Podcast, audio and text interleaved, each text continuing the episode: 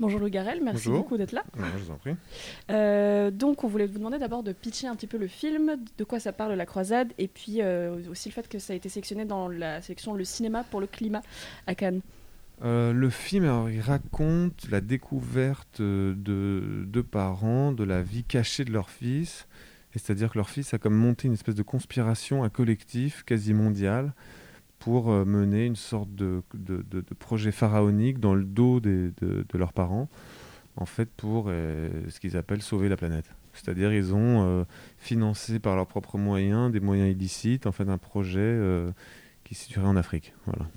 Et donc c'est une comédie qui est à propos du gap générationnel qu'il y a entre les jeunes gens de 13-14 ans, très avant-gardistes et super affûtés sur le, sur la question du changement climatique et leurs parents qui sont complètement euh, à l'ouest, quoi, qui ne qui savent pas comment faire.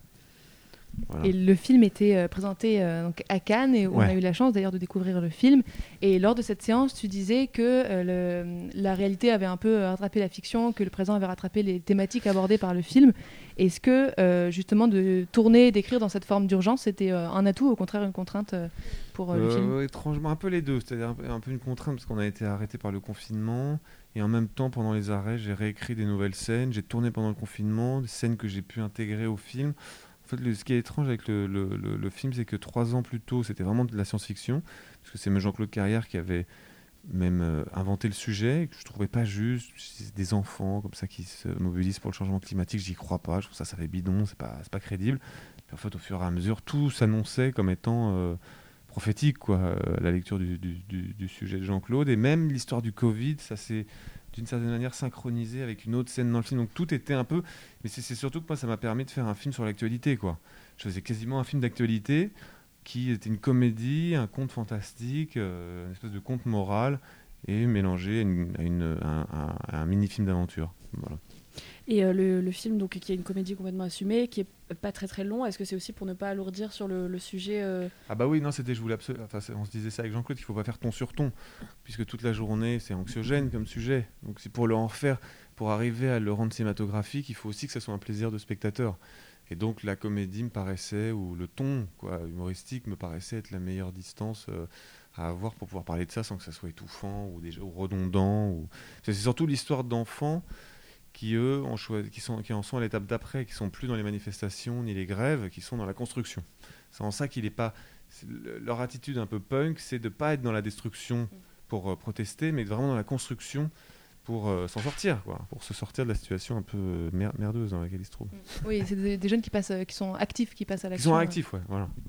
Je trouve que dans le film, et c'était déjà un peu le cas dans L'homme fidèle, il y a un côté très, une dimension très théâtrale, à la fois avec, c'est un peu cette idée de troupe d'acteurs que tu, que tu récupères d'un film à l'autre, mais aussi dans la façon de filmer. Est-ce que tu peux nous parler un peu de l'influence du théâtre sur ton cinéma, s'il y en a une?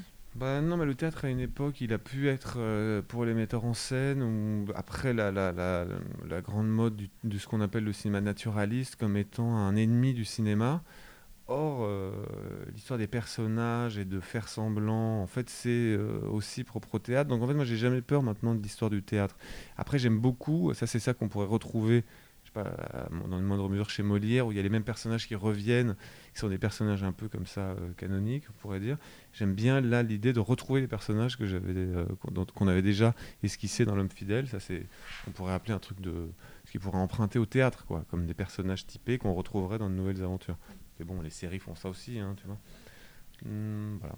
Et euh, justement sur ces, euh, sur ces personnages qu'on retrouve, est-ce qu'il euh, y a, y a d'autres volontés de refaire revenir Abel, Marianne et Joseph bah, L'homme fidèle, c'était plutôt centré autour du personnage que j'interprétais. Là, celui-là, c'est plutôt. Le film donne l'avantage à Joseph, l'enfant, et j'aimerais bien en faire un où on donnerait l'avantage à Laetitia. Ça, ça serait super. Et j'ai une question un, peu plus large qui est que dans la croisade, tu abordes la crise sanitaire un petit peu en filmant, comme on le disait, les, rues vides de Paris, l'arrivée du masque, etc.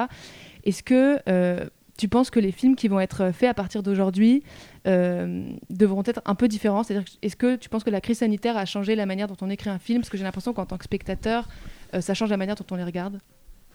En tout cas, là, de fabriquer des films avec la situation du Covid, ça pose plein de questions. Est-ce qu'on intègre euh, la situation dans les récits? Est-ce qu'on fait comme si, c'était un film d'époque? Ça pose des questions beaucoup pratiques. Après, ça, dépend combien de temps ça dure, parce que là, on a vraiment l'impression que c'est un état d'urgence on ne sait pas très bien comment faire des films qui soient à la fois complètement en dehors de cette bulle-là dans laquelle on se trouve pour pas qu'il soit, euh, euh, pour pas qu'il soit étouffant à regarder. On essaie de faire des, films d'évasion, donc des films d'évasion quoi, d'époque. Enfin, ouais, ça, ça confusionne un peu, un peu le tout. Parce que euh, il faut pas que les, ouais, les gens ils ont envie de sortir deux secondes aussi quand ils voient un film, ils ont envie qu'on leur suggère un autre, chose que le Covid. Je pense que ça serait pas bien de faire des films sur le, d'en faire trop quoi, sur le Covid, ça deviendrait rébarbatif. Après, la question, c'est comment est-ce qu'on fait avec ce réel dont on dit qu'il est provisoire, mais qui est en train de s'installer un peu. Quoi. Les masques, par exemple, bon, on nous a dit que ça dure vraiment, ça fait déjà deux ans qu'on se tape des masques sur la tête. C'est des questions, euh, ouais, c'est un peu des questions hypothétiques pour le moment, je pense. Et alors, j'ai lu qu'avec euh, Jean-Claude Carrière, vous, vous aviez les meilleures idées en mangeant.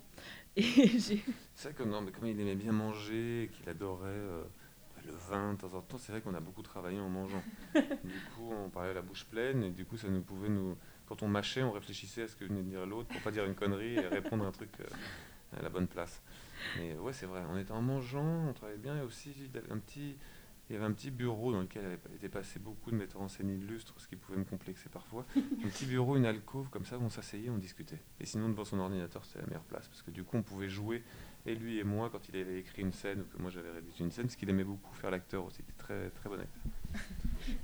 Et euh, bon, du coup, comme le film parle beaucoup, comme tu l'as dit, du conflit générationnel et euh, de cette jeunesse euh, militante et active, qu'est-ce qui te plaît dans, la, dans le fait de filmer une autre génération que la tienne et, une jeunesse qui, qui est justement comme celle-ci? Comment tu t'es, comment as abordé la question de, de Non, ce qui m'a plu, c'est parce que c'est historique, c'est-à-dire l'idée que tout d'un coup, là, il y a un espèce de il y a une génération, enfin un bout, pas tous, mais en tout cas il y a une grande partie de cette génération-là qui a l'air d'être très logique, lucide, et qui est débarrassée des contingences matérielles, et du coup qui peut juste dire, voilà, nous, on est premiers menacés par cette histoire de crise, ça va être donc nous qui allons mobiliser le plus fortement notre imagination, nos ressources, parce qu'on est menacé, donc quand on est menacé.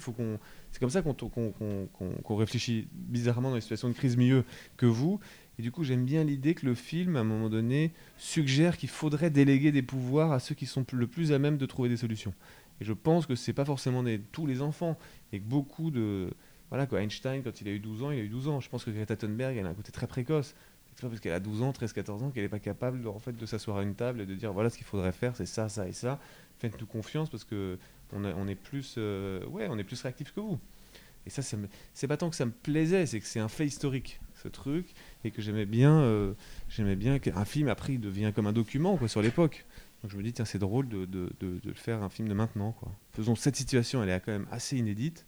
Essayons d'en faire un film le plus amusant possible pour, que ce soit euh, euh, rigolo à regarder, quoi, drôle à regarder. Et euh, pour rester sur le, côté un peu rigolo, euh, la chanson Roxane qui apparaît dans le film et qui nous a fait beaucoup danser après l'avoir vue à Cannes, comment vous l'avez choisie? Euh, Ça, c'est beaucoup Joseph, parce que ah Joseph, c'est lui qui dansait là-dessus. Je lui ai dit sur quoi t'aimerais bien danser? Ah, J'aime bien cette chanson. Après, ça nous a coûté cher à ah acheter pour les droits. en tout cas, c'est parce que c'est lui qui aimait danser ça et qu'il ne s'agissait pas de le faire danser sur une musique, de lui imposer une musique. Il fallait qu'il me donne une musique qu'il aime bien. Bon, et peut-être pour finir, tu peux nous parler de tes prochains projets s'il y en a Écoute, j'ai joué dans un film comme acteur de Valéria Bruni-Tedeschi qui a fait un film sur Patrick Chéreau, qui avait une école à Nanterre avec, euh, dont elle a fait partie elle. Donc c'est un film qui, Les Amandiers, qui se passe dans les années 80. Et après, j'ai joué dans le film d'un metteur en scène italien que j'aime beaucoup, qui s'appelle Pietro Marcello, et qui avait fait Martin Eden. Et là, il a fait une sorte de conte je serais incapable de dire ce que c'est, mais j'ai beaucoup aimé le tournage. Il a tourné euh, le film en France avec, euh, avec des acteurs français. Ça, j'ai bien aimé. Génial. Bon, ben, merci beaucoup. Et quand est-ce qu'on peut voir La Croisade euh, au cinéma dans Alors, les salles La sortie est prévue le 22 décembre. Le 22 décembre. Ben, on encourage tout le monde à aller le voir parce qu'on a beaucoup aimé, on a bien ri. et en plus, ça éveille les consciences, donc allez-y. Et merci encore de nous avoir accordé cet entretien après toute cette promo gigantesque. merci à vous.